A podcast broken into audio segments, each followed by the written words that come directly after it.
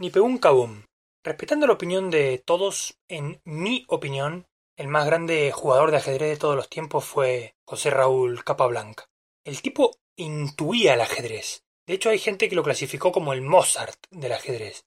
Es cierto, Alequine le ganó, pero por algo nunca le dio la revancha.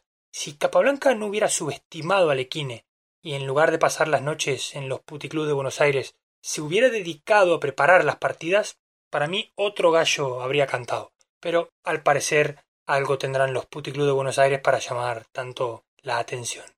Además, Alequine tenía a Grau y a Palau como analistas, mientras que Capablanca solo tenía su ingenio. Aún así, permaneció invicto durante ocho años, desde 1916 hasta 1924, y en ese periodo fue donde se lo apodó la máquina del ajedrez.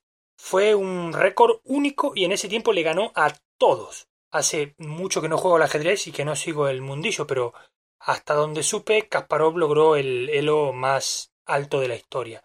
Tomando como base ese parámetro, Kasparov ha sido el mejor jugador de todos los tiempos. Pero lo que voy es que Kasparov logró lo que logró porque él vivía para el ajedrez, respiraba ajedrez, se alimentaba y comía del ajedrez.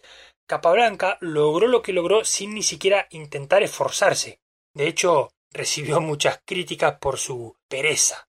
No analizaba las posiciones, el tipo las sentía, las intuía, y sus partidas son un modelo de juego posicional, donde en base a un detalle construía toda una red que terminaba asfixiando al tío que se le sentaba enfrente. Por eso digo que fue el mejor jugador de todos los tiempos, porque lo que otros tienen y tenían que lograr en base a una enorme dedicación y esfuerzo en Capablanca era innato, por eso era indestructible en las partidas rápidas. Tenía un análisis ultra rápido a golpe de vista que le bastaba para comprender las pequeñas pero importantes cosas de la posición que estaba jugando.